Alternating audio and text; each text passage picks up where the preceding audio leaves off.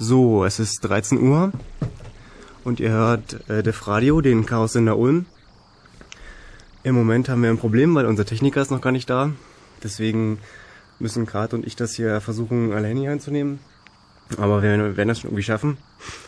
Äh, das heutige Thema oder die heutigen Themen sind das Chaos-Seminar Computer-Algebra-Systeme von dieser Woche am Montag und das zweite Thema sind blinkende Objekte.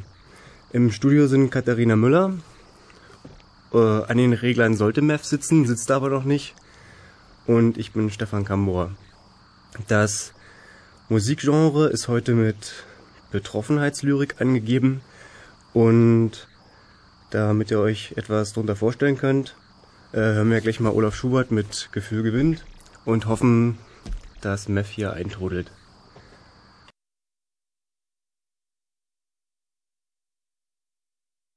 So, zurück bei Def Radio.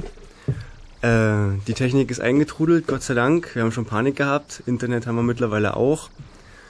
Und ja, noch ein paar kurze Infos.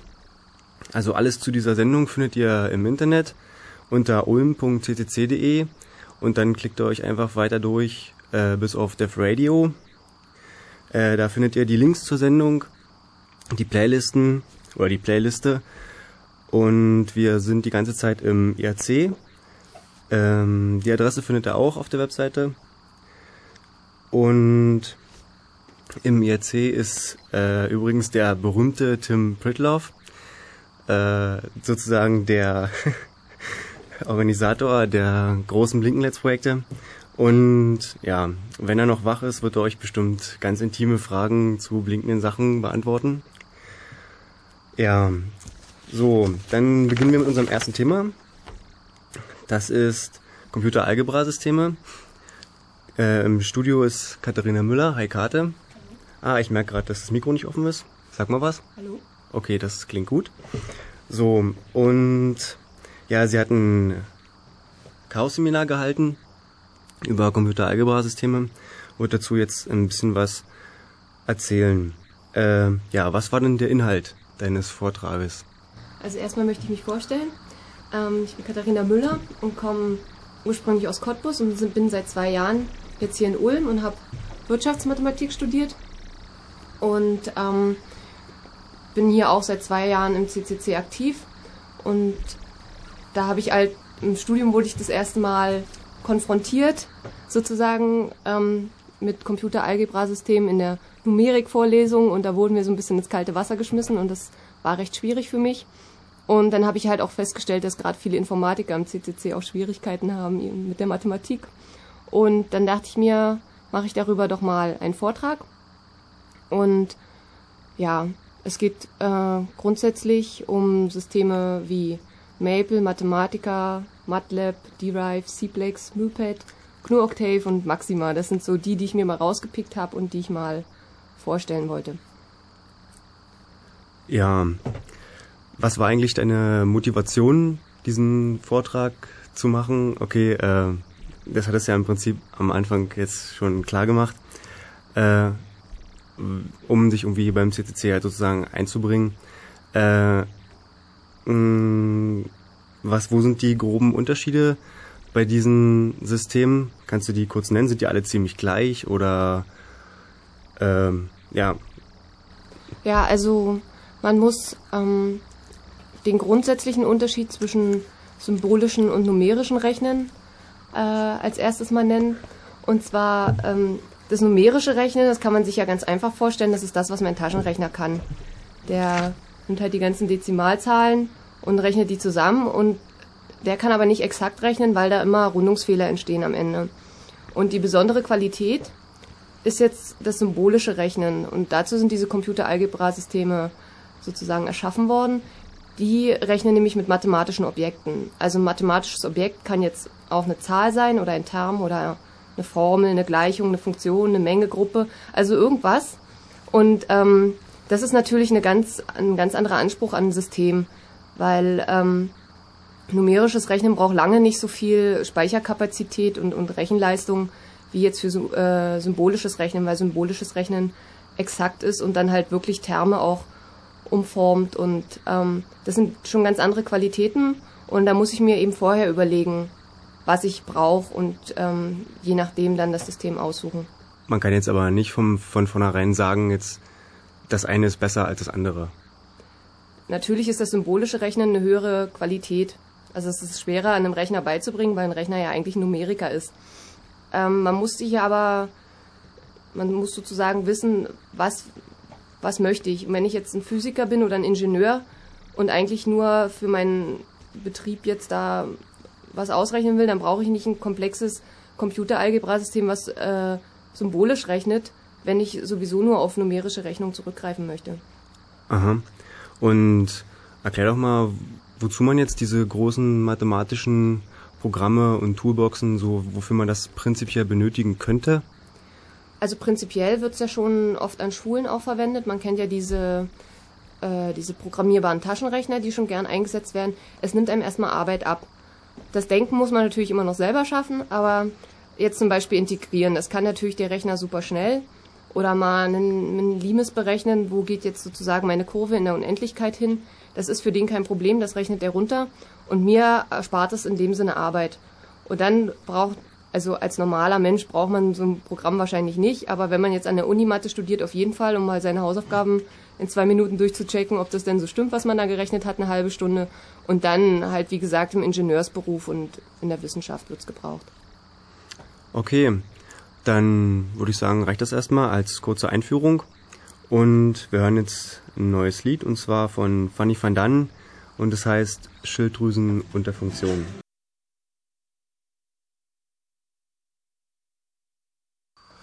Okay, zurück im Studio. Wir sind immer noch beim Thema Computeralgebrasysteme. Und ja, Katharina, du, du hast ja einige Systeme getestet und kannst du ja schon mal grob irgendwie, ja, was einen Status sagen, was so deine Lieblinge sind, irgendwie was du so am besten findest oder gibt es welche, die nicht wirklich zu gebrauchen sind oder? Also allgemein kann man mal sagen, diese drei großen, Maple, MATLAB und ähm, äh, Mathematiker, die sind sich ziemlich ähnlich mittlerweile. Die können halt alle mittlerweile symbolisch und numerisch rechnen, wobei MATLAB schon eher so bisschen auf die Physiker und Ingenieure ausgerichtet ist und Maple eigentlich gerne von Mathematikern bevorzugt wird.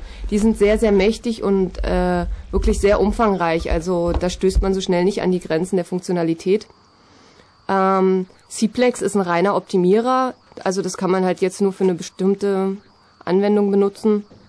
Und dann gibt's halt noch äh, andere Systeme wie Maxima und ähm, die haben dann eher so ein bisschen das Problem, dass sie eine reine ASCII-Ausgabe haben und das ist bei mathematischen Formeln schon ein bisschen verwirrend. Also wenn der Bruchstrich dann so mit Minusen gezeichnet ist und irgendwie das x hoch 3 und die 3 steht in der Zeile drüber, da muss man sich wirklich dran gewöhnen. Ähm, dafür haben die, gibt's es schon sehr lange, läuft sehr stabil und also man muss da schon wissen, was man will und sich dann einfach mal ein paar Programme anschauen und damit rumprobieren und einfach dann so nach Gefühl, was einem am besten liegt. Was äh, muss ich da so ausgabentechnisch rechnen bei diesen Programmen?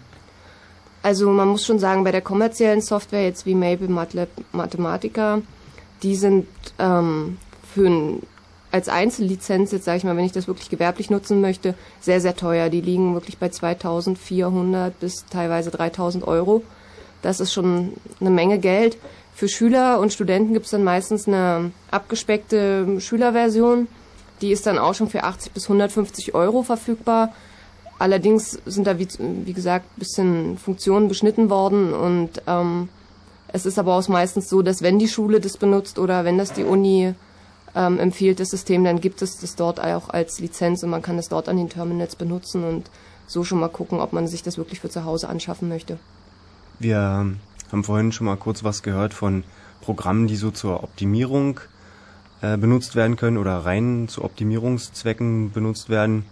Äh, was muss man sich darunter vorstellen? Die können ja nicht rechnen oder wie? Na doch, also das? Optimierung ist ein rein, es ist ein anderes Feld nochmal in der Mathematik und ähm, ich könnte jetzt mal ein Beispiel sagen. Also das ist wirklich was, was uns im allgemeinen Leben ständig sozusagen über den Weg läuft. Das sind halt Optimierungen von Transportwegen oder sowas.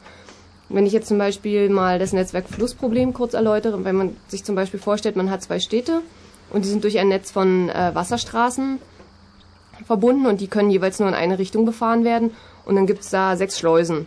Und die dürfen aber sozusagen dort nicht warten an den Schleusen. Man möchte jetzt berechnen, wie viele Schiffe pro Zeiteinheit losfahren dürfen, um da durch dieses Netz zu kommen. Und das ist natürlich rein logisch mit dem Gedanken, da kann man so viele Möglichkeiten durchspielen, da wären wir übermorgen noch nicht fertig. Das, ähm, die Aufgabe besteht jetzt darin, der Mathematiker muss das Problem formulieren. Und das sind sozusagen diese Optimierungsprobleme, diese Algorithmen. Und das Programm ist nur dazu da, diese Algorithmen durchzuspielen und die äh, vielfachen Lösungen auszurechnen und dann die, das Optimalste herauszugeben. Ja, das war ja schon mal ein äh, recht knapper Überblick über dieses Seminar, was du gehalten hast. Ähm, du hast dazu äh, Folien und Aufgaben gemacht, die findet man äh, im Netz. Auf den DEF-Radioseiten sind die verlinkt, beziehungsweise direkt beim CCC Ulm unter Chaos-Seminar. Äh, was findet man da in diesem Paket, was du da zur Verfügung stellst? Also erstmal ganz normal die Vortragsfolien und ich habe halt zu jedem Programm Beispielaufgaben gemacht, wirklich mal ganz elementare Anwendungsaufgaben, damit ich mal ausprobieren kann in dem Programm, wie geht's. Äh, ich habe da viel auch, ist die Hilfe gut, gibt's ähm, im Internet da viel Hilfe dazu, um so ein Programm zu benutzen. Und ich habe zu jedem Programm sozusagen einmal dieses Arbeitsblatt, was man immer mit dem Programm erstellen kann, Worksheets oder Notebooks heißen die. Die habe ich jeweils in, in diesem Format gespeichert und dann immer noch in einem alternativen Format in PDF oder HTML, damit man sich auch ohne das Programm mal ansehen kann, wie die Syntax aussieht. Okay, super. Dann sind wir mit diesem Computeralgebra-System Kapitel erstmal soweit durch. Ja. Ähm, vielen Dank. Äh, wir werden jetzt im nächsten Block dann äh, die Rollen tauschen.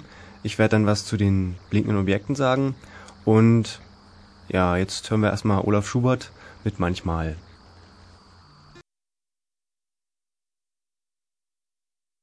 So, das war Olaf Schubert. Ich hoffe, er öffnet euch auch so die Herzen wie mir.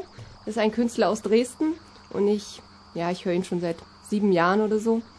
Ähm, wie gesagt, es lohnt sich mal auf seiner Homepage vorbeizuschauen, ist alles verlinkt auf der Dev Radio Homepage. So, nun möchten wir mal zum zweiten Block, nämlich die blinkenden Objekte kommen. Und dazu stelle ich euch den Stefan noch mal ein bisschen genauer vor. Er kommt ursprünglich auch aus Cottbus, hat dort eine Ausbildung als Energieelektroniker gemacht und hat dann im Allgäu angewandte Informatik studiert und ist jetzt aber wieder zurück in Berlin und arbeitet dort bereits, auch an einem blinkenden Objekt. Er ist seit drei bis vier Jahren im CCC aktiv und gehört dort auch in die Sparte der Blinkeholiker. Und Vielleicht kannst du uns als erstes mal wirklich erzählen, was man sich unter blinkenden Objekten denn mal vorstellen kann überhaupt. Ja, alles begann mit dem 20. Geburtstag des Chaos Computer Club. Das war 2001 und da gab es eine äh, Geburtstagsfeier und eine Ausstellung am Alexanderplatz in dem Kongressgebäude da. Und da ist ja auch das Haus des Lehrers direkt daneben. Das Haus des Lehrers äh, die viele Leute hier in Ulm und Umgebung werden es nicht kennen. Äh, das ist ein Hochhaus und das stand zu dem Zeitpunkt leer, sollte abgerissen werden. Und einige Leute, die dann auf dieser Party waren, die standen dann halt draußen und schauten sich so das Haus an und irgendwer meinte dann, man müsste da Tetris drauf spielen können. So war dann quasi die Idee geboren. Es dauerte nicht lange, da äh, wurde dann auch kräftig im Haus des Lehrers schon gewerkelt. Also es wurde, die Formalitäten wurden geklärt und dann sind halt Mitglieder, Mitglieder des Chaos Computer Club in die, dieses Haus des Lehrers, haben die Fenster von innen mit weißer Farbe angestrichen, weil die sollten ja eh dann äh, rausgetrümmert werden, deswegen war das nicht weiter tragisch. Dann wurden Baustrahler hinter die Fenster gestellt und so hatte man dann halt pro Fenster einen Pixel Insgesamt waren es 144. Es waren acht Etagen mit je 18 Fenstern. Die Baustrahler waren alle an einem Computer angeschlossen. Natürlich mit diverser Elektronik dazwischen. Und ja, schlussendlich konnten dann auf diesem Haus Animationen gezeigt werden. Die konnte man selbst auch erstellen. Dazu gab es Programme im Internet, beziehungsweise die gibt es natürlich immer noch. Ihr könnt unter www.blinkenletz.de gleich mal nachgucken. Da ist alles genau beschrieben. Ja, so viel dann erstmal zu Blinkenlights. Ja, aber da gab es doch noch so eine wirklich coole Sache, die auch sehr gern angenommen wurde dann von den Leuten. Man konnte doch dann seine eigenen Filme da auch einschicken, nicht wahr? Genau. Es war so, dass äh, die Story war wohl so, dass es Leute gegeben hat, die angefragt haben, könnt ihr nicht bitte mal um 19 Uhr am Samstag, ähm, was weiß ich was, Katharina, ich liebe dich, über das Haus äh, laufen lassen und das ging natürlich nicht, weil da nicht permanent jemand am Rechner saß und da irgendwie Filme per Hand starten konnte. Und da wurde halt ein Interface geschrieben, dass man sozusagen das Haus anrufen konnte über eine kostenpflichtige Rufnummer. Und wenn man vorher einen Film eingeschickt hat, hat man da eine Nummer bekommen und wenn man dann Sternchen die Nummer Raute eingegeben hat, wurde dieser Film dann in diesem Moment on demand gestartet. Und das wurde auch sehr, sehr gut angenommen. Äh, es sind über 600 Filme, also Liebesbriefe äh, in der Zeit von Blinkenlights eingegangen, wurde mir zugetragen. Ja, sehr romantisch. Ähm, als nächstes gab es ja dann das Projekt Bushfire, das ist ein bisschen was anderes, das hat nichts mit Hochhäusern zu tun. Nein, das war eine äh, Lichtbegleitung für so ein Open-Air-Festival. äh, die Installation war auch nur zwei Tage aktiv.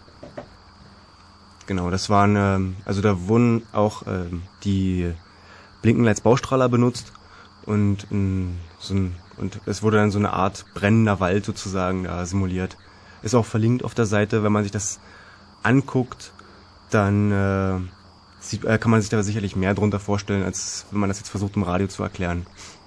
Danach kam ja Arcade, das ist ja noch viel, viel überwältigender als Blinkenlights. Das war in Paris in Frankreich. Kannst du dazu noch was sagen?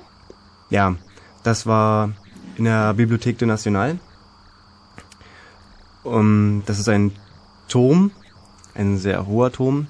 Und hier gab es nicht nur 144 Pixel, uh, sondern 520, also 20 äh, mal 26 Fenster.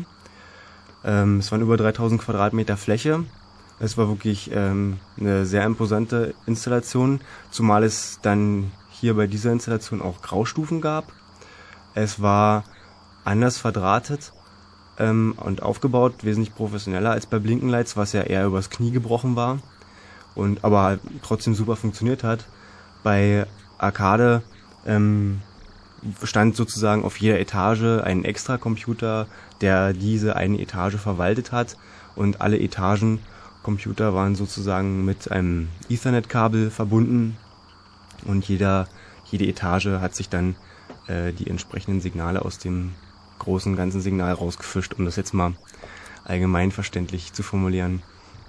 Ja, Blinkenlights in Berlin ist schon legendär. Ähm, die Berliner, äh, glaube ich, lieben und schätzen es.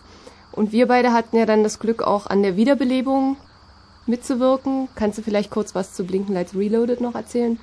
Ja, das war im letzten Winter, äh, in der Zeit um den Kongress rum. Da durfte halt das Haus des Lehrers nochmal bespielt werden, weil äh, mittlerweile sieht es ja so aus, dass es renoviert wird oder saniert wird. Es soll nicht abgerissen werden. Und ja, da war dann halt Baustopp während, also über Weihnachten und Neujahr. Und ja, da wurde sich halt gekümmert und da durften wir halt dann auch nochmal rein. Und da wurde dann die Arcade-Technik benutzt für diese Blinkenlights Reloaded Installation. Also es gab dann diesmal auch Graustufen und ansonsten dieselbe Funktionalität. Also es gab auch wieder diese äh, Love Letters Funktion und man konnte auch wieder Pong spielen. Also dieses Spiel mit den zwei Pedals, was so tennisartig ist. Und es gab noch andere Sachen, die man on demand aufrufen konnte. Zum Beispiel eine Uhr oder so konnte man aufrufen, dann hat es halt die Uhr angezeigt, ja, und so ein paar Spielerchen. Gut, dann sagen wir gleich mal die Zeit an. Es ist kurz nach halb zwei.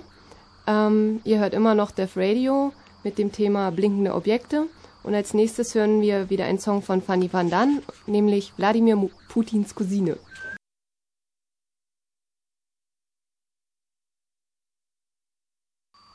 So, willkommen zurück. Als nächstes wollen wir mal über die Blinken Area sprechen. Wir haben ja gerade gehört von Blinken Lights, das waren ja so die offiziellen großen Originalprojekte vom CCC. Ähm, was ist denn nun die Blinken Area?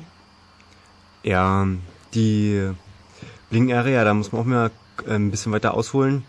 Also ein Jahr nach Blinkenlights, nach der ersten Blinkenlights Installation, da ähm, gab es ja den, wie jedes Jahr halt den Kongress, ne? Und da sind auf dem Chaos Communication Kongress die ersten Nachbauten aufget äh, aufgetaucht.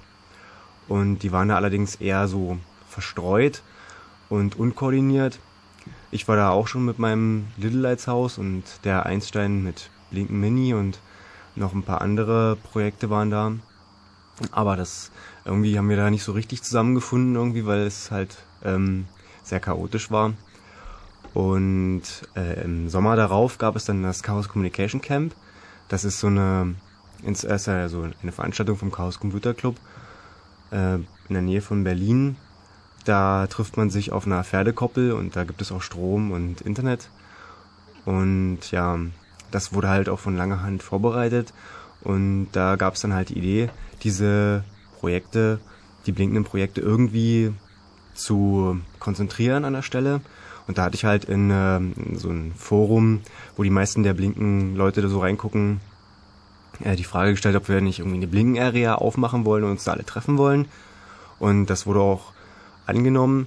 Und ja, wir haben uns dann da getroffen. Wir waren irgendwie so 10 bis 15 Leute. Ähm, ja, es waren auch richtig viele Projekte da. Es war ein super Erfolg. Und ja, es hat uns super Spaß gemacht und wir haben viele neue Ideen gehabt zusammen.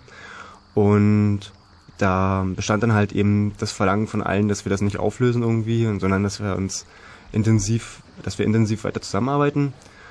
Und ja, da haben wir uns halt dann Blinken-Area.org die Domain gekauft und da ein Wiki aufgesetzt. Und so sind wir jetzt so zusammengekommen, ja. Was für Leute sind denn da jetzt, die sich da zusammengeschlossen haben? Sind das irgendwelche Leute vom CCC dort aus Berlin, die jetzt das nochmal in klein nachbauen wollten, weil sie das fürs Wohnzimmer haben wollten? Oder was für Leute kommen denn darauf, äh, jetzt blinkende Hochhäuser in klein nachzubauen? Wo kommen die her? Was machen die? Ja, das waren sind, sind so wahrscheinlich so ziemlich dieselben Leute wie wir halt, die diese Blinkenlights-Installationen einfach super toll fanden und das einfach auch im Wohnzimmer haben wollen, weil es einfach schick ist.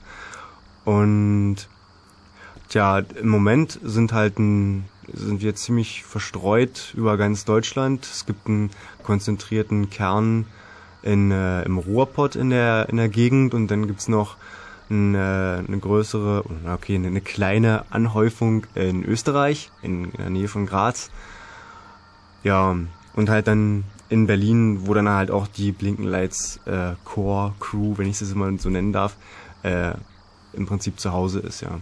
Also eure Kommunikation findet dann doch schon überwiegend über ICQ, Java, Mailinglisten statt. Kann, kannst du da mal kurz sagen, wo man euch denn erreichen kann und wo man Informationen dazu findet? Ja, also unter www.blinkenarea.org, da liegt äh, unser Wiki äh, und da ist im Prinzip alles verlinkt. Da sind alle Projekte aufgelistet. Da äh, findet man zur Mailingliste unter mail.blinkenarea.org kann man sich da subscriben. Äh, da findet ein Großteil unserer Diskussionen statt. Dann äh, haben wir auch ein Forum noch und ansonsten treffen wir uns halt relativ regelmäßig äh, auf, auf den CCC-Veranstaltungen, halt auf dem Kongress, auf dem Camp oder auf Camps in anderen Ländern, die zwischendurch stattfinden oder ICMP, Easter Hack und so. Und ähm, es gab jetzt auch schon zweimal reine Treffen, wo nur Blinken Leute äh, anwesend waren. Also das haben wir dann äh, Chaos Blinkeholiken Camp genannt. Ja. Und das war dann ausschließlich dazu da, um mal ein großes Projekt gemeinsam auf die Beine zu stellen. Ja, auf dem letzten äh, oder auf dem ersten äh, Chaos Blinkeholiken Camp haben wir alle ein bisschen Geld zusammengelegt und haben dann äh, Platinen geätzt, bestückt, ganz viel Kabel gekauft, Holz gekauft, Glühlampen und haben dann halt ähm, das Arcade Maxi gebaut. Das ist halt ein Nachbau von der Bibliothek de National, ist 1,50 Meter groß, mit 520 Glühlampen, einen riesengroßen Trafo dran und so und ganz viel Strom. Und ja, das blinkt halt richtig schön und da kann man halt die Arcade-Filme abspielen und ja, das ist so im Moment unser, unser Liebling, ja. Wir können ja allgemein mal auf die Projekte eingehen. Die unterscheiden sich ja so ein bisschen in Kategorien. Vielleicht kannst du zu jedem mal so äh, zwei, drei äh, schöne Beispiele nennen. Nehmen wir mal zum ersten die reinen Blinkenlights nachbauten, also im Format 8x18 Fenster. Ja, das, ähm, da gibt es, also da gibt es ähm, natürlich die meisten äh, Nachbauten, weil das ja äh, schon am längsten her ist. Die äh, allerdings ist, muss man bei denen auch wieder schon ein bisschen unterscheiden, weil die erste Blinkenlights-Installation war ja ohne Graustufen und die zweite, also Blinkenlights Reloaded mit Graustufen. Deswegen gibt es auch äh, Nachbauten mit und ohne Graustufen, obwohl sich das mittlerweile so angepasst hat. Äh, ja, eins der ersten Projekte war Blinken Mini vom Einstein. Das ist, sind halt 144 LEDs. Das konnte von Anfang an schon Graustufen. Ähm, da war noch gar nicht von Arcade oder irgendwas anderem die Rede.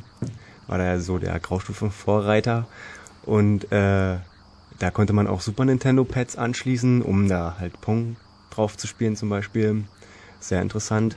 Das kam auch immer auf den Veranstaltungen gut, weil die Leute da spielen konnten, konnten da halt live anfassen. Dann gibt es das äh, Little Let's Projekt. Das ist ein originaler Nachbau. Den habe ich im Allgäu in der Garage gezimmert. Äh, das ist ein äh, 1 zu 42 Nachbau vom Haus des Lehrers mit 144 Fenstern demzufolge. Und er hat auch dieses Fries, dieses Mosaik, was am Haus des Lehrers dran ist, da nachgezeichnet. Und äh, das konnte am Anfang halt keine Graustufen, mittlerweile kann es jetzt auch Graustufen und hat auch dieselbe Funktionalität. Also mit der entsprechenden Software dahinter kann man es auch anrufen und so weiter. Ja, dann ähm, gibt es ein bisschen kleinere Projekte, zum Beispiel Blinken LEDs. Das ist einfach eine Platine, wo 144 LEDs oben sind. Die kann man an seinen Computer anstecken und mit der Abspielsoftware dann die Blinkenlights-Filme drauf abspielen. Auch sehr lustig. Gerade für Anfänger ist es geeignet. Ähm, wir werden da auf dem Kongress auch Bausätze anbieten, aber dazu später ja mehr. Ähm, sehr lustig ist Blinkström bzw. Blinkström Advanced so die IKEA-Variante unter den blinkenden Projekten. Das ist in so einem Bilderrahmen eingelassen. Ganz toll. Äh, funktioniert mit einer SD-Karte. Da sind die Filme oben. Die steckt man da rein und dann blinkt das. Das Ding kann man an die Wand hängen wie ein Bild. Und ja, es blinkt dann einfach. Es ist super cool. Also wirklich die Wohnzimmer-Variante. Auf jeden Fall, ja. Es sieht auch ganz toll aus. Äh, muss man sich mal äh, angucken kommen auf irgendeiner Veranstaltung in Live. Und dann äh, noch äh, Christmas Lights zum Beispiel. Da wurde eine Weihnachtsbaumlichterkette in einen Setzkasten äh, reingepackt und die wird halt auch so angesteuert, dass man da halt diese Blinklights-Filme drauf abspielen kann. Also die wurde natürlich zerschnitten, ist klar, aber sieht auch sehr lustig aus mit diesen Weihnachtsbaum-Glühlampen äh, da drin. Das passt dann auch immer noch so ein bisschen zur Weihnachtszeit dann im Kongresszentrum da. Ja, kommen wir mal zu den Arcade-Nachbauten die geben ja nun auch schon einiges her. Ja, also zu Beginn gab es halt, er hat auch, äh, ebenfalls wieder Einstein das äh, Arcade Mini entwickelt. Das ist eine Platine, da kann man 520 äh, LEDs äh, anschließen. Zum Beispiel, also man kann natürlich auch Verstärker anschließen und dann Lampen etc. Äh, und ja, das ist halt die war die erste Idee Arcade äh, Arcade Mini ist dann so im Schnitt 20 Zentimeter oder so wie im DIN A4 Blatt. Da kann man dann halt 520 oder 1040 LEDs reinmachen und hat dann halt so ein kleines Arcade äh, für den Schreibtisch. Äh, da kann man auch Filme auf Compact Flashkarten äh, reinstecken und die werden dann da abgespielt. Dann gibt es halt noch Arcade MIDI und Arcade Maxi. Äh, hatte ich vorhin schon mal was kurz dazu gesagt. Und äh, was noch ein sehr interessantes Projekt ist, äh, ist Rot Arcade, also rot nicht wie rot die Farbe, sondern von äh, rotierend. Äh, vielleicht kennen einige Leute von euch, von euch diese Propelleruhren, die sich so ganz schnell drehen und dann halt die Uhrzeit darstellen sozusagen. Man denkt, das wäre halt eine Fläche. Und mit demselben Prinzip hat der Kai das äh, auch gebaut. Das sind äh, 20 LEDs übereinander die sind auf einen Videorekordermotor montiert, der sich mit 3000 Umdrehungen dreht. Und durch diese Geschwindigkeit des Motors hat man halt den Eindruck, dass da ähm, eine 20 mal 26 Matrix aufgezogen wird und da laufen dann halt die Filme. Auch äh, sehr schön anzusehen. Ja, Dann gibt es ja noch Projekte, die halten sich jetzt gar nicht an dieses Format 8x18 oder 20x26. Ich nenne die jetzt mal N mal N. Was gibt's da denn Spannendes? Ähm, ja, das sind Projekte, die halt auch später noch dazugekommen sind. Zum Beispiel sehr interessant ist C64 Lights äh, von der Österreich-Fraktion. Da werden halt 64 Pixel mit einem C64 angesteuert. Äh, das ist ziemlich lustig, was man selbst äh, mit diesem doch recht äh, etwas älteren Gerät äh, machen kann. Ganz cool, wo, wurde auch eine Platine zu entwickelt. Ähm, ja, interessant. Dann äh, Groggy Clock. Das ist ähm, eine Uhr äh, aus LEDs, eine, mit Funkuhrfunktionen. Ähm, die, da wird im Moment noch dran gearbeitet. Die soll alles Mögliche können am Ende, irgendwie mit Wecker und irgendwie die Helligkeit ist einstellbar und also man kennt es vielleicht äh, aus Radiostudios, da kam die Idee eigentlich her. Da gibt es diese großen LED-Uhren, die so eine Analoguhr nachahmen und genau so sieht das halt auch aus und das ist ziemlich cool. Ja und dann wäre zum Beispiel noch Kippenlights. Das war mal so eine Idee von zwischendurch vom René irgendwie, wenn man mal unterwegs ist und man ist halt süchtig nach Blinken, dann äh, ja, braucht man irgendwas zum in die Tasche stecken und da äh, hat er halt in eine Zigarettenschachtel so ein blinkendes äh, Herz eingebaut mit einem 9 Volt Block und ja, da hat man halt immer also dieses blinkende Herz in der Tasche. Also an Kreativität zur Suchtbewältigung scheint es nicht zu mangeln. Ähm, dann gibt's ja aber noch die Software-Seite. Da gibt's ja auch ganz verschiedene Programme. Kannst du vielleicht mal sagen, was die so können und was man sich da drunter vorstellen kann? Ja, also wie gesagt, einmal gibt es ja auch die äh, originale Blinkenlight-Software, die da benutzt wurde, um das Haus oder um die Häuser zu steuern, wo dann halt auch dieses ISDN-Interface mit drin ist. Also das ist dann das Blinkenlights Chaos Control Center, ist diese große Software, mit der die Playlisten gesteuert wurden und so. Und da gibt es dann Blinken ISDN, um die ISDN-Sachen zu verwalten und so weiter. Dann gibt es verschiedene, dann gibt es verschiedene äh, Tools, um jetzt ähm, die Blinkenlights-Filme anzuzeigen. Es gibt Programme, um Blinkenlights-Filme zu erstellen. Ja, das ist so eine breite Palette, äh, was da wiederum, die sich da um dieses blinkende Thema dreht. Dann gibt es äh, Player für Windows, für Linux, ähm, um diese Filme abzuspielen und auf verschiedenen Geräten auch äh, abzuspielen, die verschiedene Schnittstellen benutzen. Äh, ja, also das ist so die eine Sparte und dann gibt es zum Beispiel noch das Blink OS. Das ist ein äh, Betriebssystem, was nur auf Blinken-Funktionen sozusagen getrimmt ist. Das passt im Moment noch auf eine Diskette. Das kann man booten äh, vom Diskettenlaufwerk und da hat man halt so eine kleine Shell und kann dann so diverse blinkende Filme aufrufen, abspielen lassen und ja, da wird noch kräftig dran gearbeitet.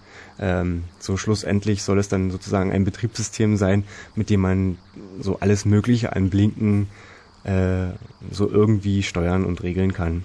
Ja, und genau, das war es eigentlich so im Großen und Ganzen. Gut, das waren ja schon eine ganze Menge Informationen. Jetzt kommen wir mal von blinkenden Hochhäusern wieder zurück auf Olaf Schubert mit einem Klassiker Sommer im Neubaugebiet.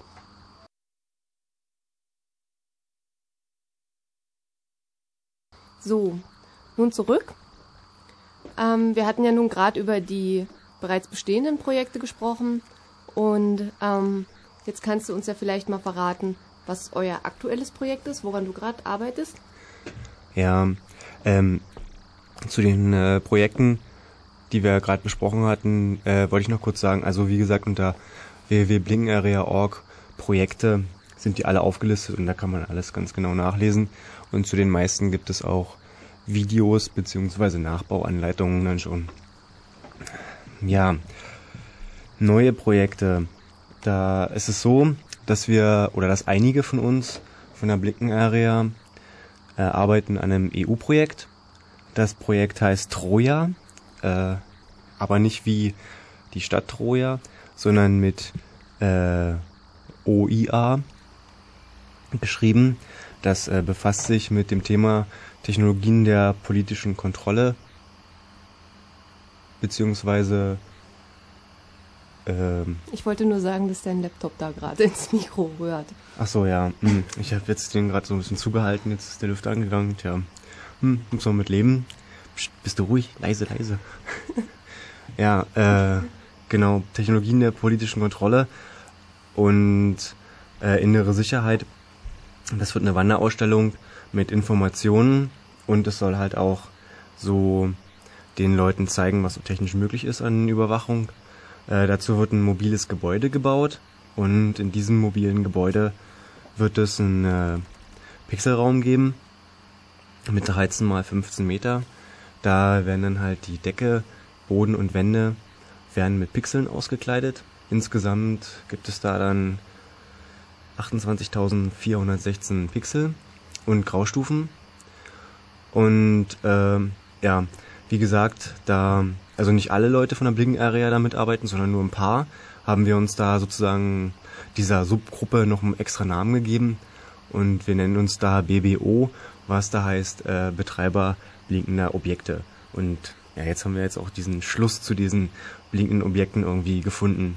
Genau, und wir haben zusammen die Technik entwickelt, beziehungsweise die wird noch entwickelt und die Software wird geschrieben und äh, wir koordinieren auch den Bau von diesem Pixelraum. Und die Ausstellung, die wird ab 2000, ab 2005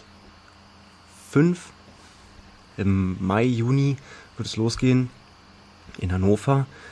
Äh, es geht dann äh, über Stuttgart, München, Manchester, in England, äh, nach Dänemark, Kolding, nach Wien, Prag, Vilnius und so weiter. Also es wird durch viele deutsche, äh, durch viele europäische Großstädte gehen, ja. Genau, und wir haben auch schon zwei Prototypen dazu gebaut, so eine Pixel-Prototypen. Äh, einen konnte man schon auf dem letzten Kongress bewundern, der hat raus äh, auf die Richtung Straße geblinkt. Äh, und auch dieses Jahr werden wir da einiges mitbringen. Nun ist das ja eine ganz andere Qualität, wenn jetzt das wirklich mal dreidimensional um herum oben, unten, alle vier Wände beblinkt. Da kann man ja nun nicht mehr diese ganz normalen Animationen abspielen, die, die wir jetzt von den Hochhäusern kennen. Was, was wird denn da zu sehen sein dann? Ja, äh, also zum ersten werden äh, auf jeden Fall Künstler beauftragt, da Filme zu machen. Äh, die können halt Filme machen für den kompletten Raum mit entsprechenden Werkzeugen, die dazu gemacht werden. Und äh, oder sie können halt Filme für einzelne Wände machen. Das sieht halt so aus. Es gibt einige Künstler, die so Webcam-Bilder von verschiedenen Orten ähm, mit Kontrasten anpassen wollen, dass sie da auf dieser Pixelwand äh, zu sehen sind. Es wird äh, ein Tracking-System geben, dass äh, einige Leute mh, sozusagen verfolgt werden von einem Pixel oder vielleicht auch von ihrem eigenen Schatten. Und ja, solche Sachen werden dann da ablaufen. Ähm, wenn ich mir das so vorstelle, bekomme ich da ein bisschen Angst, wie denn das so wirkt, wenn in, in so einem Raum steht und man auf einmal den Horizont fallen lässt oder irgendwelche wilden Animationen da abspielt.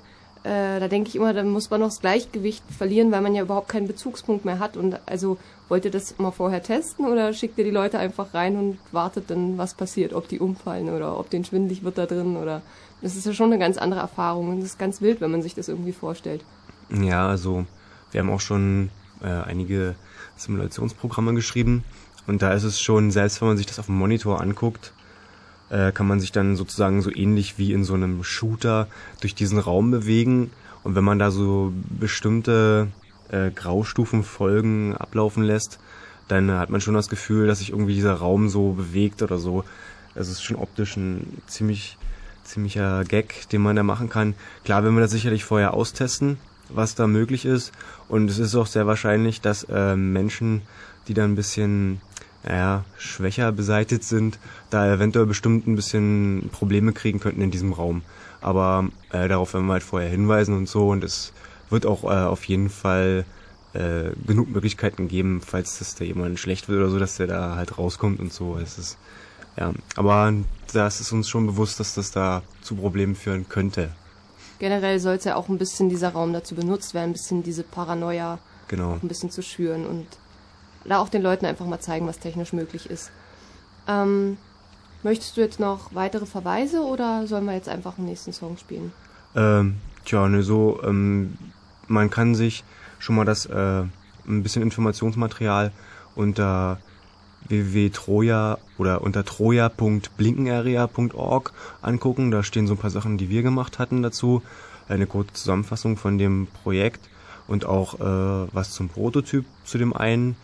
Und unter www.bbm.de, das ist die äh, Künstlergruppe, mit der wir da zusammenarbeiten, ja, die Seite von denen, die haben unter anderem auch den Expo-Themenpark gemacht. Äh, da äh, gibt es auch noch äh, ausführliche Informationen zum Projekt und auch zu äh, anderen Projekten, die die Gruppe schon mal gemacht hat. Genau, ja, und dann könnten wir jetzt eigentlich eine Musik spielen, ja.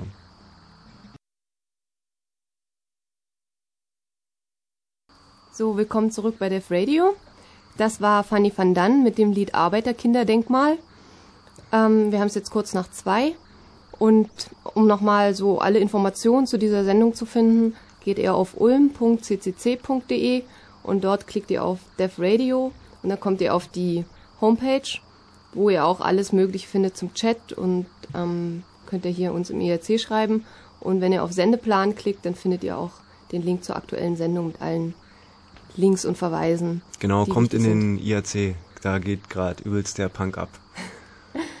so, nun kommen wir mal zu externen Objekten. Ich meine, Blinkenlights und so, das ist schon ziemlich bekannt, aber äh, jetzt gibt's da auch externe Nachbauten sozusagen. Also der CCC hat jetzt nichts mit Swisscom oder Köln-Turm zu tun, oder sehe ich das falsch? Mm, nein, da hat der CCC nichts mit zu tun. Vielleicht wurden die da äh, inspiriert, insbesondere äh, dieses Swisscom-Haus. Ich kann ja dazu mal kurz was erzählen. Ähm, schon seit letztem Jahr April gibt es äh, ist der Kölnturm belinkt, äh, beblinkt. Äh, der Kölnturm ist äh, ja ein Turm in Köln, ne, wie man sich äh, vorstellen kann. Und das ist eine permanente Lichtinstallation. Und ja, da laufen halt auch so, naja, kann man, kann man schwer erklären. Also unter blinkenarea.org und dann auf News klicken und ein bisschen weiter runter scrollen. Da gibt's ein äh, animiertes GIF. Da sind so, also nicht die Fenster, sondern eher so unter und neben den Fenstern sind da so äh, Leuchtstäbe oder Lampen angebracht, die dann so äh, nach bestimmten Mustern blinken. Und das schaltet sich auch abends äh, automatisch ein und ja, aber man, es, es gibt da keine große Interaktivität irgendwie. Also da laufen keine Animationen wie jetzt auf den Hochhäusern, die der CCC übernommen hat. Nee, das ist eigentlich eher mehr so unterstreichende Optik des Hauses irgendwie so. Und dass die Flugzeuge nicht reinfliegen. Ja, genau, sowas in der Art. äh, kommt ja, äh, ja, seit ein paar Jahren kommt ja so eine Beleuchtung ganz gut. Dann gibt's ja noch das Blix in Österreich. Bix. Bix. Ja, B-I-X äh, heißt das ja. Das ist im Kunsthaus in Graz. Ähm, das ist auch eine ziemlich interessante Ausstellung, beziehungsweise Installation, ähm, die, da wurden so runde Leuchtstofflampen benutzt. Und die sind, äh, das, die Fassade ist auch nicht äh, plan, sondern die Fassade ist so ein bisschen gewölbt. Und da laufen halt auch so ähm, Animationen. Hier ist auch wieder schade, die Software ist, soweit ich weiß, nicht äh, Open Source oder so und ähm, es wurde da auch nicht auf Software von Blinkenlights Seite zugegriffen.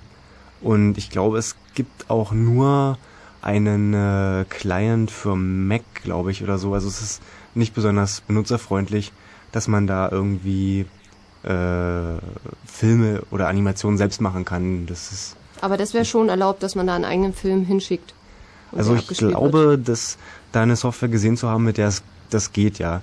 Aber das ist ein, wird nicht so angenommen, wie es bei Blinkenlight zum Beispiel war. Also es wird auch nicht so publiziert einfach. Und das läuft jetzt auch schon seit April letzten Jahres die ganze Zeit jeden Abend, oder? Das Bix ist seit, ich glaube, am 23.09.2003 ist das äh, in Betrieb genommen worden. So. Ähm, wenn sie nicht kaputt gegangen ist, denke ich, wird es noch laufen jetzt, ja. Mhm. Also es lohnt sich mal nach Graz vorbeizuschauen. Denke ich, ja.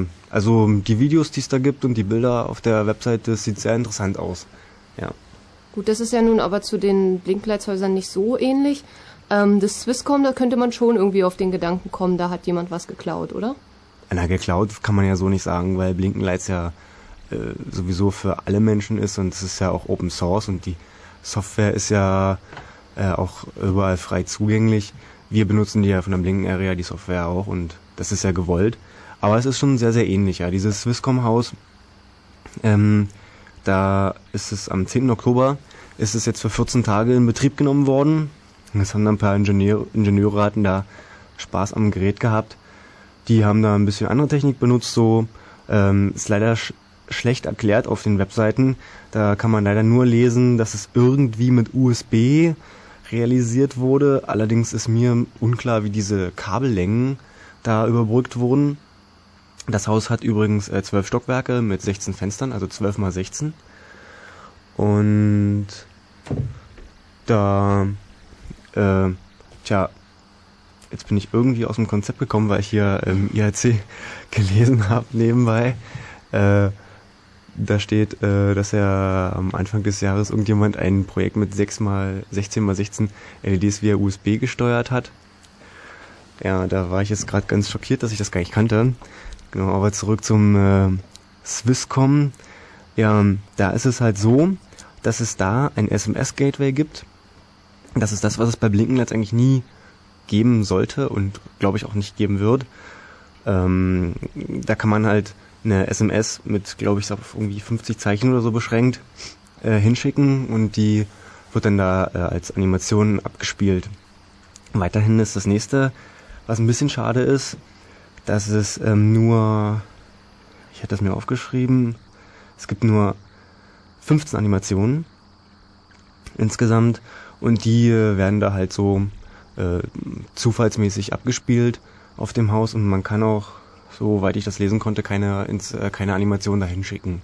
Das ist auch ein bisschen schade. Also ich kann jetzt nur wieder einen Text über eine SMS dahin schicken, die wird dann abgespielt oder dann hinschreiben Animation Herz und dann wird halt irgendwie ein Herz abgespielt oder so. Also man kann sich ja auch diese Animationen, die es fertig gibt, die kann man auch ähm, on demand abrufen, ja. Jeweils mhm. für 15 Minuten in einer Stunde irgendwie ist das eingetaktet. Und mhm. die Software soll ähm, komplett in Java geschrieben sein. Aber es äh, leider äh, gibt keinen Quellcode oder irgendwas dazu. Vielleicht später. Also diese ganze Aufregung, die da entstanden ist, nachdem das äh, bekannt wurde in CCC-Kreisen mit dem Swisscom-Haus von wegen Blinkenklau und die haben uns unsere Ideen geraubt und so, das sehen die, die Macher an sich jetzt, die Blinkenlights-Crew, also ganz und gar nicht so. Die sind eher stolz, dass, da, dass die Inspiration für so ein Projekt waren, ja? Ja, denke ich schon, auf jeden Fall. Ähm, der Sven hatte das ja auch ge schon geschrieben, da in der, äh, in der Liste, dass das äh, gewollt ist, dass es nachgebaut wird und so.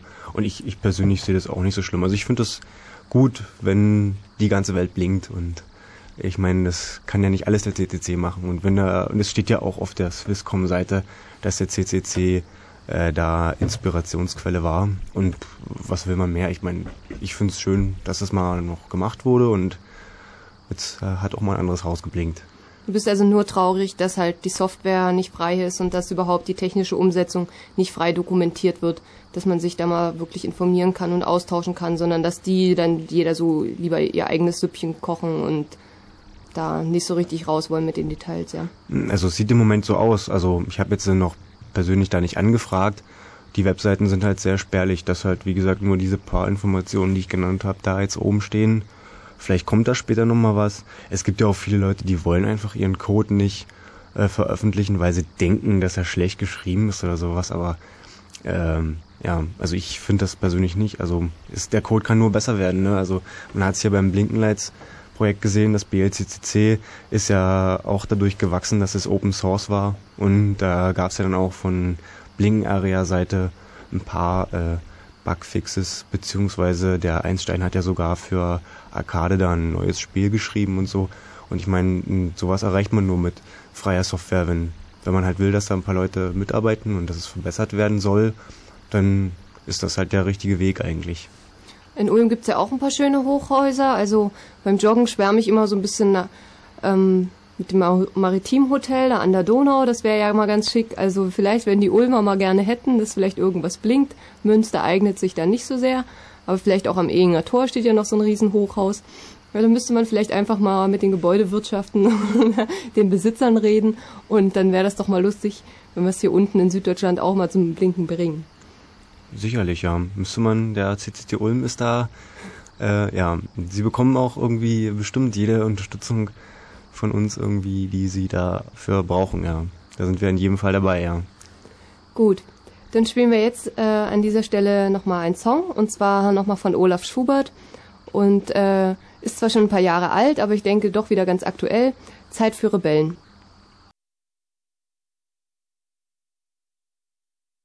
So, hier ist Def Radio, die Radiosendung des äh, Chaos Computer Clubs Ulm.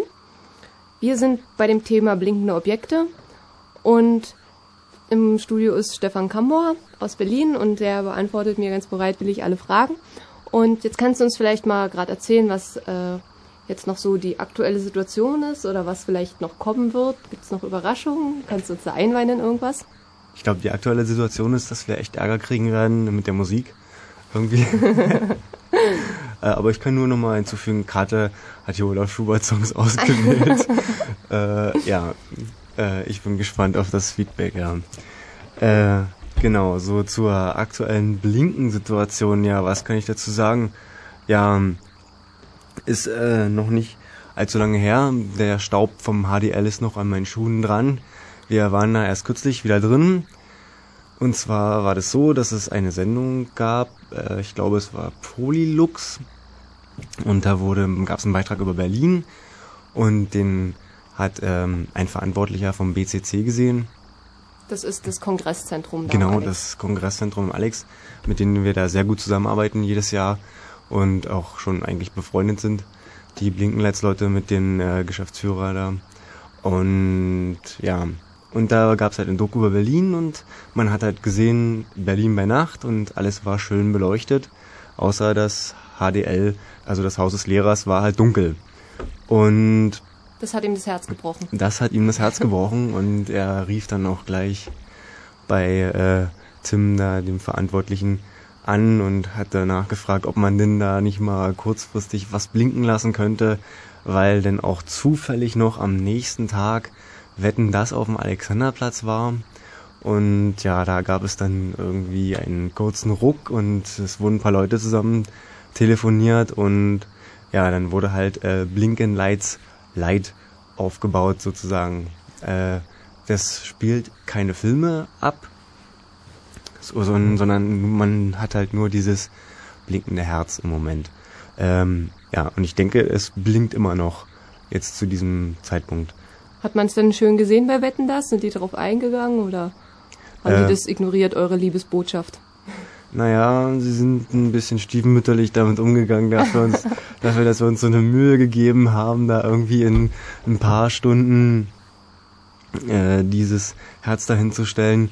Ja, also man hat es bei ein paar, also die Außenwette war auf dem Alexanderplatz und bei ein paar Einspielern hat man es dann im Hintergrund so gesehen und auch bei einem Interview äh, hat man es sehr, sehr groß im Hintergrund gesehen. Aber sie äh, haben leider kein Wort darüber verloren. also waren nicht flexibel genug, da noch fünf Sekunden für euch zu opfern Nein. und mal einen schönen Schwenker zu machen. Also ihr habt da in wenigen Stunden und ihr habt aber jetzt nur sozusagen die Baustrahler hinter die Fenster gestellt, wo das Herz steht. Also das Herz, genau. Und ähm, der äußere Ring vom Herz sozusagen, der pocht halt so. Also Aha. dieses blinkende Herz, was man halt kennt, ähm, was auch da am 11. September den ganzen Tag lief, als da dieser äh, tragische Unfall da in, mit den zwei Türmen da passiert ist. Mhm. Ja, das war ja so ein bisschen der traurige Anfang, nicht? Das war ja damals genau am 11. September sollte ja die erste Blinkenlights-Installation sozusagen, äh, ja, am 12. sollte es starten. Äh, das war schon so. Also am 11. September ähm, waren sozusagen äh, die Titelseiten äh, für Blinkenlights reserviert bei den Berliner Lokalzeitungen und das äh, war wurde äh, super angenommen ja und dann kam halt da dieser blöde Zwischenfall und ähm, einige Leute sind da immer noch sauer äh, deswegen. Auf jeden Fall. Also da hat aber der CCC dann gesagt okay dann lassen wir aus Solidarität jetzt nur das Herz pochen erstmal. Genau. weil die Leute waren irgendwie alle komplett verwirrt irgendwie und wussten gar nicht mehr, was da jetzt überhaupt äh, passiert ist irgendwie und ob das jetzt Realität ist oder was das jetzt soll, warum da Flugzeuge in Hochhäuser fliegen und so. Und da war irgendwie die einzigste ähm, die einzige Handlung, die da noch irgendwie war, war irgendwie, mach das Herz einfach an und lass einfach das Herz da 24 Stunden blinken und die Leute haben es auch alle äh, positiv aufgenommen. Okay. Ähm, wie ist jetzt allgemein sowieso die Situation mit dem HDL? Es, es, sollte ja abgerissen werden. Dann hat ja durch diese Blinkenlights-Installation hat man ja mitbekommen, es ist doch ein recht schönes Objekt mitten in der Stadt, ein Hochhaus, das äh, kann man ja nicht einfach so wegreißen. Es ist ja halt aus DDR-Zeiten noch mit diesem wunderbar historischen Fries. Da gab es ja diesen Hausmeister, der sich wirklich die Mühe gemacht hat und jeden Tag die Bröcklein, die da heruntergefallen sind, aufgesammelt hat. Und es wird jetzt für wahnsinnig viel Geld wieder dieses Fries rekonstruiert, aber allgemein hängt doch jetzt da ein Baustopp. Also wie sieht es aus? Können wir das da hm. nochmal haben, das Haus oder? Hm, Baustopp dachten, dachte man ja. Bis zu dem Zeitpunkt, wo wir da dieses Blinkenlights Light aufgebaut haben, haben wir dann doch gesehen, dass da Bauarbeiter drin rumstolpern und dass da auch wirklich noch was passiert. Also die wir sind da mit dem Innenausbau beschäftigt. Im Moment ist das irgendwie alles ziemlich unklar was da abläuft, ist, ist da auch politisch alles sehr verstrickt irgendwie und das wäre auch irgendwie sicherlich äh, jetzt, jetzt ein bisschen zu umfangreich, das hier zu erklären im Radio irgendwie ist. Aber ja, es ist aber doch schon allgemein so, dass wenn das Haus sozusagen fertig rekonstruiert ist, dass man das dann eigentlich nicht mehr wirklich für Blinkenlights benutzen kann. Kannst du mal kurz sagen, woran das liegt, was so ein Haus eigentlich mitbringen muss an Qualitäten, damit man es dann mal so schön beblinken kann? Hm, naja, also mitbringen muss es halt äh, solide Stromanschlüsse. und äh, ich meine, jetzt beim Haus des Lehrers war halt der Vorteil, dass sozusagen in diesem Haus keine Räume mehr drin waren einfach. Dass man halt die Baustrahler irgendwie zack, zack, zack nebeneinander stellen konnte und dass man halt die Kabel da irgendwie äh, einmal von rechts nach links rollen konnte. Und wenn jetzt natürlich da jetzt langsam kommt ja der Innenausbau und du hast es ja selber gesehen, in einigen Stockwerken sind jetzt da schon die äh, Zimmer vorgesehen und da sind schon diese Gipskartonwände drin. Da hat man schon ganz andere Kabellängen dann auf einmal, wenn man jetzt in jedes Zimmer extra Kabel ziehen müsste und so. Und ja, ich meine, sicherlich jetzt gibt es noch die Möglichkeit, da irgendwelche Kabelschächte zu benutzen. Ähm, und dann müsste man natürlich äh, irgendwie eine Möglichkeit, oder man muss eine Möglichkeit finden, um die Fenster irgendwie so zu verändern, dass man da halt irgendwie so einen Pixel simuliert. Also anstreichen kann man die natürlich jetzt nicht mehr, weil das sind ja neue Fenster, ne? Und da wird jetzt halt so ein Dampfplan davor gehangen, der, der auch in der Bibliothek der National benutzt wurde. Das ist auch wieder so ein super Zufall, dass irgendwie genau dieser Dampfplan von der Bibliothek der National, dass der auch super an die Fenster vom Haus des Lehrers passt ohne irgendwas abzuschneiden oder so. Das ist da steckt nicht wieder irgendeine Norm dahinter. Keine Ahnung, ja, ist jedenfalls sehr interessant. Ja, es gab ja schon so einige Spekulationen, wo man denn noch Blinkenlights zaubern könnte. In Irland oder vielleicht in Singapur stehen ja auch noch so ganz nette große Türme. Hat denn da irgendwie der CCC Weltübermacht Übernahmepläne oder? Ja, bin ich nicht befugt, da was drüber zu sagen. Irgendwie. Aber ähm, sicherlich ähm, auf jeden Fall, was jetzt den Kongress angeht, ist es also, vielleicht gibt's da eine Möglichkeit, solange jetzt da noch Baustelle ist, da vielleicht diese blinkendes Herz äh, Installation noch, noch mal irgendwie aufzuweiten. Oder vielleicht müssen wir sie auch abbauen. Vielleicht ist sie auch schon abgebaut, weil ich bin jetzt ja äh, schon eine Woche in Ulm und habe jetzt irgendwie gar nicht so richtig verfolgt, was in Berlin passiert ist. Ja, aber da muss man sich einfach mal überraschen lassen, ja.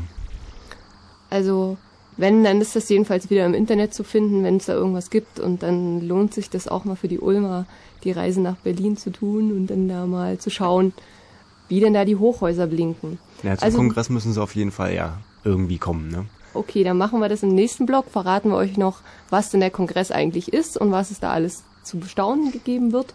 Und dann spielen wir jetzt erstmal nochmal Musik von Fanny van Dan.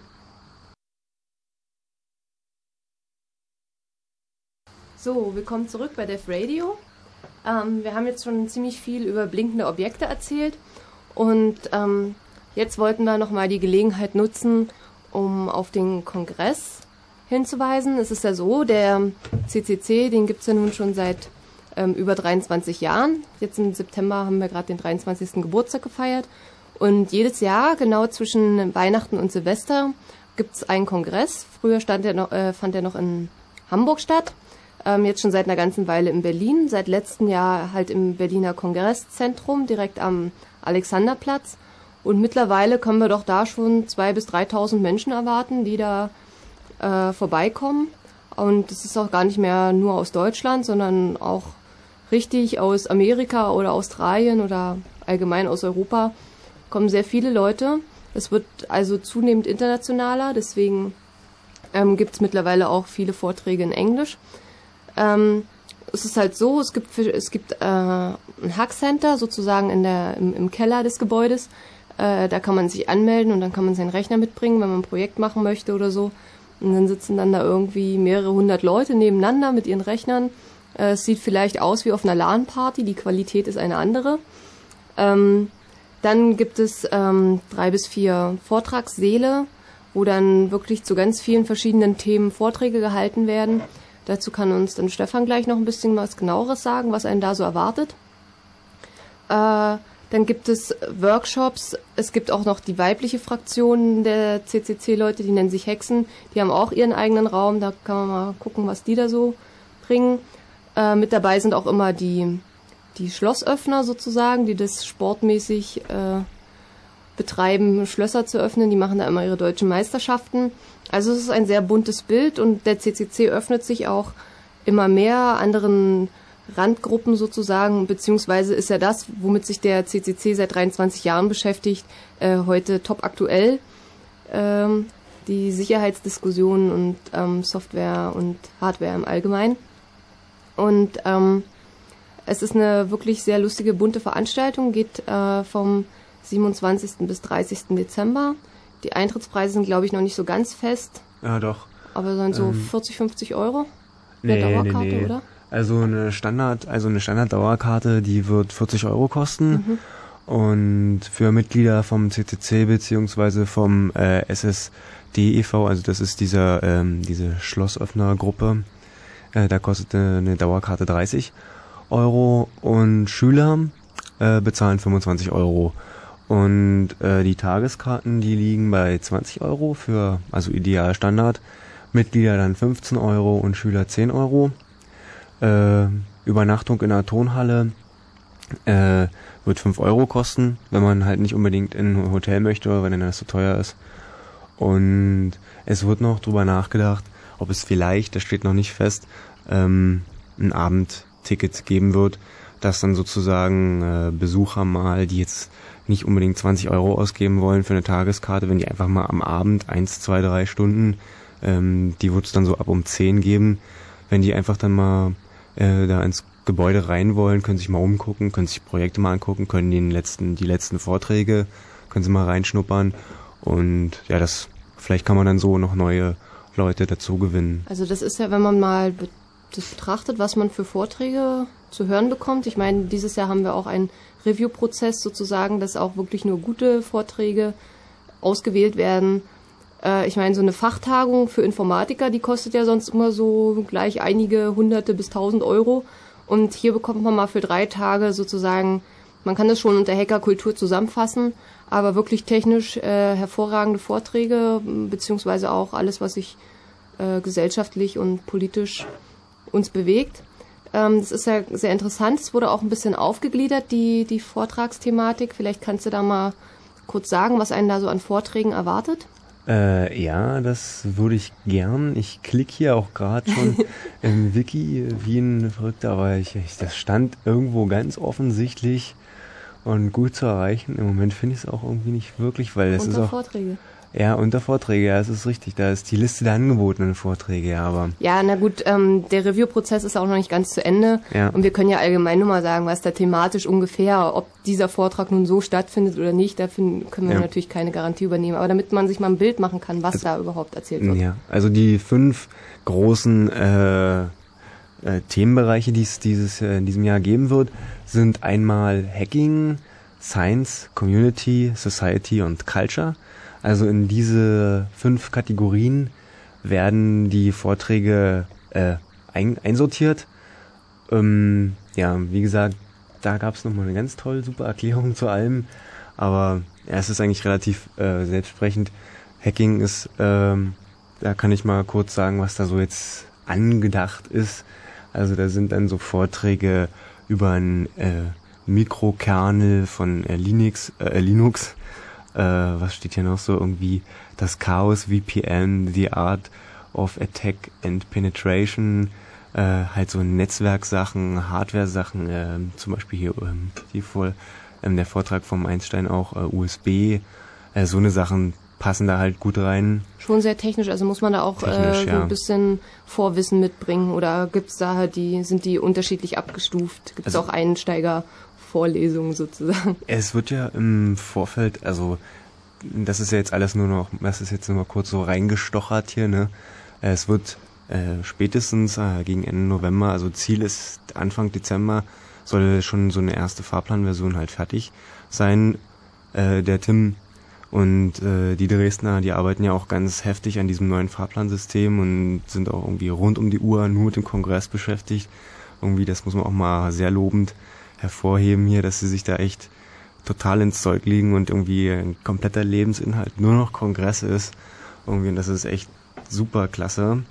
Und da kriegt er bestimmt auch noch einen goldenen Orden. irgendwie das ist ganz klasse, was die da machen. Und äh, ja, dann ist es halt so, dass die dann, äh, dass die Vorträge da auf den Webseiten äh, schon mal aufgelistet werden. Und da gibt es dann auch immer schon so ein paar Informationen vorweg.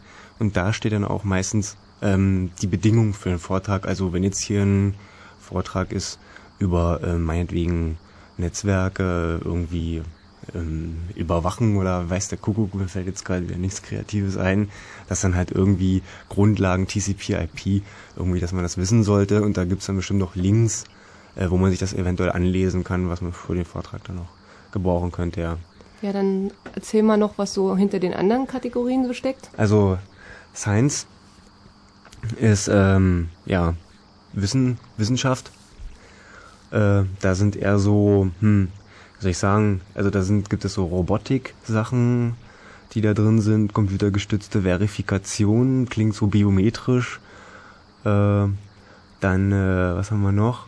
Seitenkanalanalyse von Smart Cards, äh, ja, Kryptographie, also so eine Sachen stehen da äh, im Vordergrund. Die also auch eher schon für die Leute, die schon ein bisschen Plan haben von der Technik. Denke ich, ja. Vielleicht ist, äh, gibt es da. Äh, ach so, übrigens, weil hier gibt es auch noch, äh, der sehr interessant sehe ich jetzt erst. Äh, hier ist ein äh, Vortrag drin. Echte Viren, Würmer und Bakterien. Klingt interessant. Mal sehen, also, ob der dabei ist. Mal sehen, ob er dabei ist, ja. Also das ist, das wäre mal cool. Äh, Im Gegensatz zu Computerviren. Irgendwie, ja. Bei Community kann ich auch mal irgendwie mal ein paar Beispiele äh, sagen, da ist äh, The Blinking Suspects steht ganz oben. ja, das wird äh, der Vortrag der von äh, der Blink-Infraktion sein, irgendwie so, wie man so Sachen nachbauen kann und sowas. Das ist da drin. Dann ist zum Beispiel vom Sunny Fox der Vortrag First Aid for Nerds. Der ist allseits bekannt und beliebt. Der wird ja. immer angeboten, was passiert, wenn mein Nachbar äh, vor seinem Rechner zusammensackt, äh, genau. einen Clubmate-Schock hat oder ähm, nach so Wiederbelebungsmaßnahmen. Genau, nach sechs kann Kaffee komisch guckt und so Sachen. Ja, das ist sehr interessant. Äh, das ist genau. so ein bisschen Fun-Veranstaltung auch jedes Mal. Also es ist ja, gut besucht, obwohl mit so einer Wiederbelebungspuppe und so und sehr ja, spaßig. Nicht schlecht auf jeden Fall, ja. Äh, genau, äh, ja, Community, wie der Name sagt, solche Veranstaltungen sind da äh, in dieser Kategorie zu finden. Society äh, ja, da ist im Moment ganz oben Videoüberwachung zum Beispiel.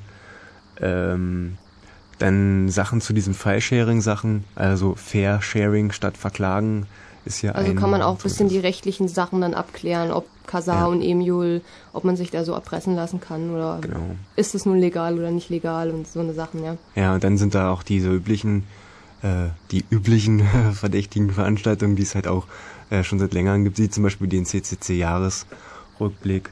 Und sowas ist halt dann in dieser Kategorie zu finden. Äh, ich weiß gar nicht, ob es dieses Jahr auch wieder diesen äh, Security Nightmares Vortrag geben wird, den es jedes Jahr gibt. Ich, ich tipp's mal. Da werden sie immer so, das ist dann auch immer so, was man noch im letzten Jahr, wo, wo man noch drüber gelacht hat, nicht? Genau, und über was werden wir im nächsten Jahr lachen, so ungefähr, ja. Das ist, äh, also ich finde die Veranstaltung sehr, sehr toll. Ähm, also da waren auch so über die Maut, wurde auch schon gelästert, schon genau. letztes Jahr. Und ja. es ist dann immer erschreckend, wenn man, wenn man dann mal so vergleicht, worüber hat man letztes Jahr wirklich noch gelästert. Ja, und was ist Realität geworden, ja. Ja, also gerade auch nach dem 11. September hat sich ja einiges, ist ja einiges passiert, auch was mit Sicherheit und Privatsphäre zu tun hat. Ähm, da waren wir dann doch schon ganz schön erschrocken, was auf einmal alles umzusetzen ging. Ja. Als hätte es schon seit Jahren in der Schublade gelegen und man hat nur ja, drauf gewartet, nicht wahr? Genau. Das ist sehr interessant, ja. Und ja, naja, das ist manchmal ist es ein bisschen beängstigend, dass man halt äh, noch in diesem Jahr über Sachen äh, lacht und im nächsten Jahr sind sie dann auf einmal böse Realität. Aber das hat mich dieser Vortrag schon äh, häufiger mal überrascht. Ja, und die letzte Kategorie ist halt Culture. Da finden wir auch so äh, bekannte Sachen, wie zum Beispiel äh, unser allseits äh, geliebtes Hacker Jeopardy äh, Jeopardy, das kennt man vielleicht noch aus dem Fernsehen. Dim, dim, dim, dim, dim, dim, dim. Genau. Kannst du vielleicht mal kurz erklären, wie das, äh, wie also sozusagen ein Hacker Jeopardy aussieht? Es sieht ja genauso aus wie ein richtiges Jeopardy.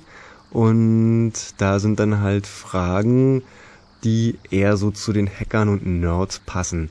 Also es sind dann halt Fragen zu Netzwerken, zu Protokollen. Andersrum, es sind die Antworten. Außerdem sind es Antworten, genau, genau, richtig. Bei Jeopardy ist es ja so, dass man immer eine Antwort bekommt. Irgendwie so ein Protokolle 200 irgendwie und da steht dann halt eine Antwort irgendwie und dann äh, ähm, gibt's halt, muss man dann die Frage dazu stellen. Genau, das ist ja noch das äh, Interessante an der Sache. Genau. Da scheitert mittlerweile so ein bisschen dran, noch kreative Antworten sich auszudenken, aber ich, also ich bin mal optimistisch, dass sie sich trotzdem dieses Jahr äh, wieder zusammenraufen und da doch eine spaßige Veranstaltung machen. Es ist halt viel Mühe, ja. aber doch immer sehr witzig. Alle sitzen mit ihrem Laptop und googeln nebenbei genau. und der arme Kerl vorne muss sich da einen abschwitzen und versucht dann noch den Hauptpreis zu gewinnen. Aber äh, immer sehr witzig und auch sehr lehrreich immer. Genau. Dann ist hier auch ein Vortrag, bei dem weiß ich schon, dass er bestätigt ist aus zuverlässiger Quelle. Aha. Äh, das ist äh, Computer und Robotik in Entenhausen von Henriette.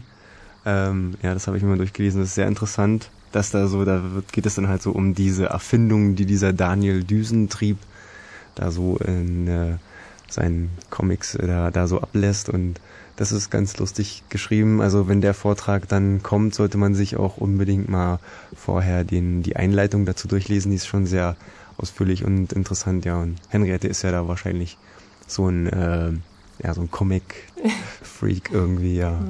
So, nun wollen wir nochmal den Bogen zurück machen zu den blinkenden Objekten.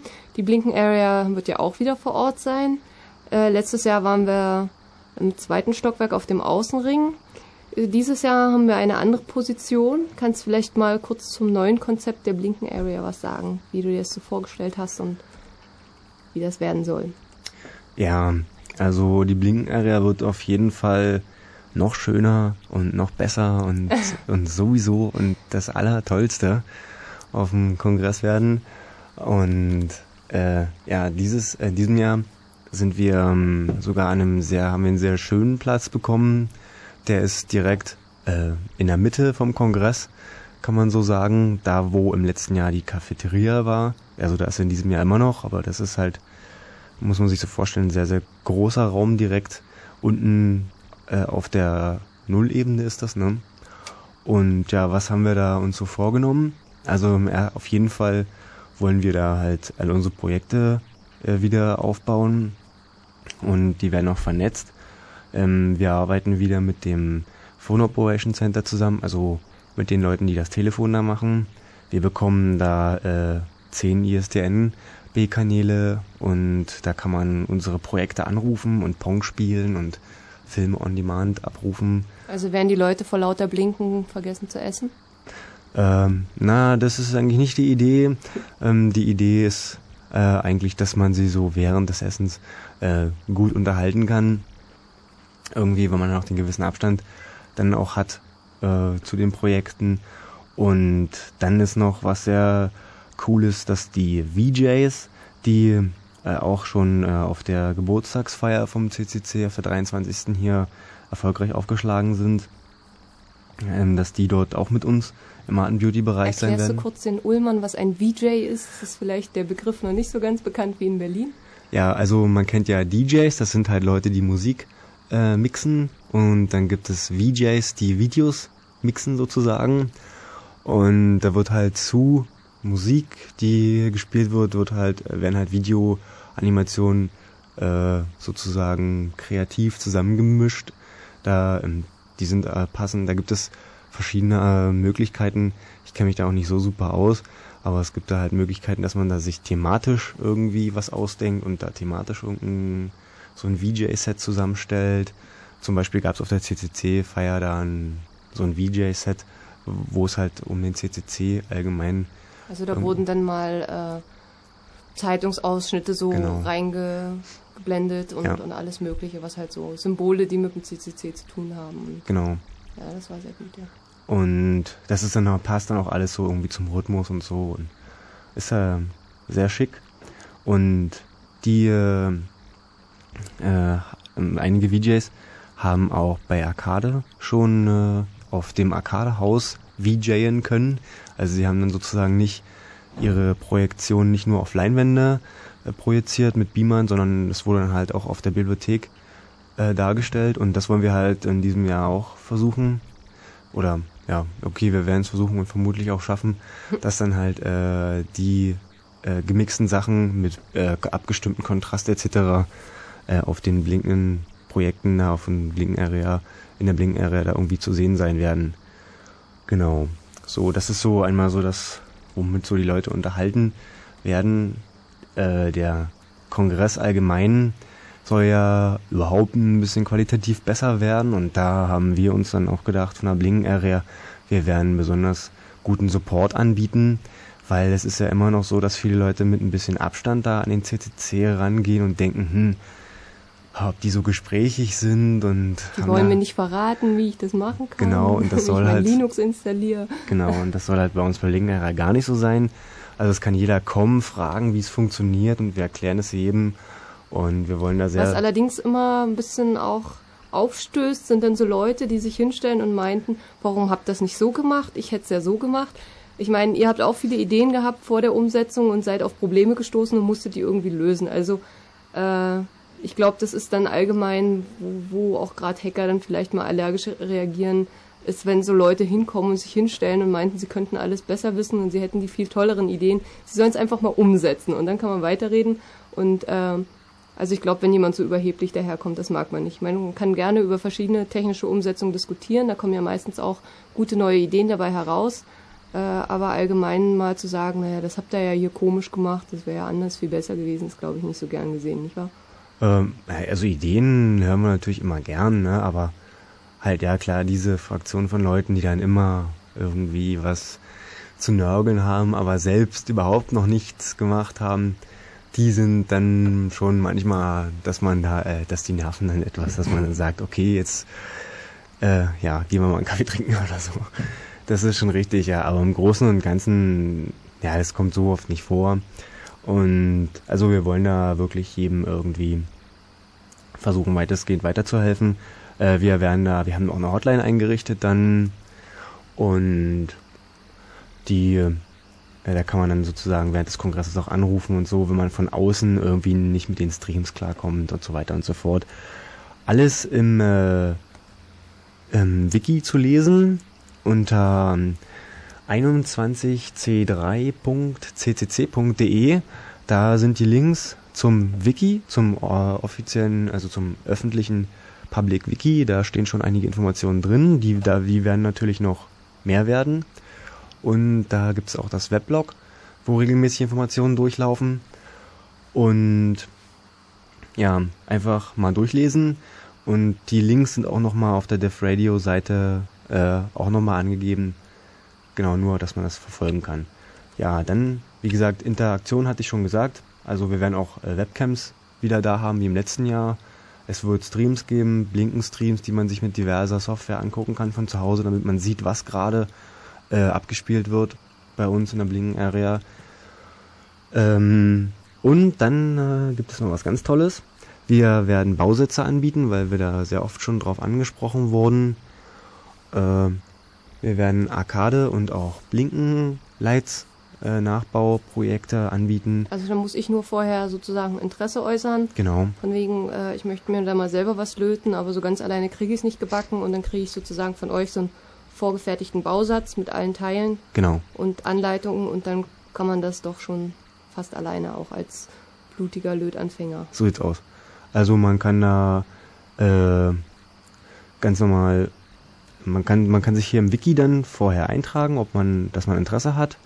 Wir werden im nächsten Monat, jetzt haben wir ok nee, jetzt haben wir Oktober, genau, im nächsten November werde ich dann die Platinen dann in Auftrag geben und äh, die LEDs in größeren Stückzahlen und so bestellen und die Schaltkreise, die man braucht und das Ganze dann zusammenpacken, noch ein paar mehr, weil ein paar werden ja auf den Kongress eventuell noch kommen. Und dann haben bald ganz viele ihr Blinkström im Wohnzimmer hängen. Das ist Ziel der Sache, genau, Blinkenworld. Genau, die äh, sukzessive Übernahme. Genau. Äh, dann, ja, zum Vortrag hatte ich schon kurz was gesagt. Und dann werden wir noch äh, unser Blinken Let's Reloaded Movie mitbringen, das hoffentlich bis dahin fertig ist. Den Trailer kann man sich da auch schon im Wiki laden. Äh, das ist sozusagen eine Dokumentation über den Aufbau von Reloaded, genau, den wir gedreht haben und der muss noch geschnitten genau. werden. Genau. Es wird einen Contest wieder geben, also lest es euch durch. Ihr seid aufgerufen, äh, einen äh, Arcade-Film zu machen, der als Default-Film in das Arcade Mini eingebrannt wird dann äh, der dann sozusagen abgespielt wird, wenn keine Compact Flash-Karte eingesteckt ist. Ähm, genau, also ihr werdet berühmt. es äh, gibt auch äh, attraktive Preise, seid gewiss. Und wir werden Roboter mitbringen, drei kleine, ähm, die dann in der Blinken-Area und Ebene 0 ein bisschen rumfahren. Die haben Kameras hochgepackt und senden so äh, Kamera-Eindrücke oder Eindrücke vom Kongress zu uns und vielleicht kommen die auch mit ins Kongress TV mit rein und ja, das ist halt noch, was wir so äh, da vorhaben. Also genau. jede Menge gibt es zu sehen. Ich denke, wir haben äh, die Leute, die es interessiert, ähm, doch äh, den Kongress schmackhaft gemacht. Ja. Ähm, ich würde mich natürlich freuen, wenn wir euch dann alle se sehen könnten mal in, im Dezember.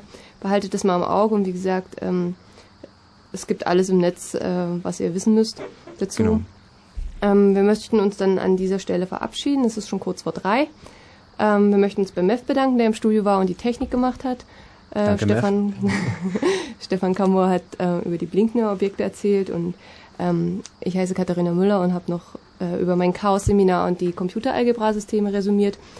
Ähm, nächste Woche, also nee, am 31. Oktober gibt's ähm, wieder Dev Radio. Das Thema wird dann sein ähm, E-Mails und alles, was da so passiert, wenn man, wenn man auf Senden klickt und äh, zum Protokoll. Das werden dann Mirks und Mev machen.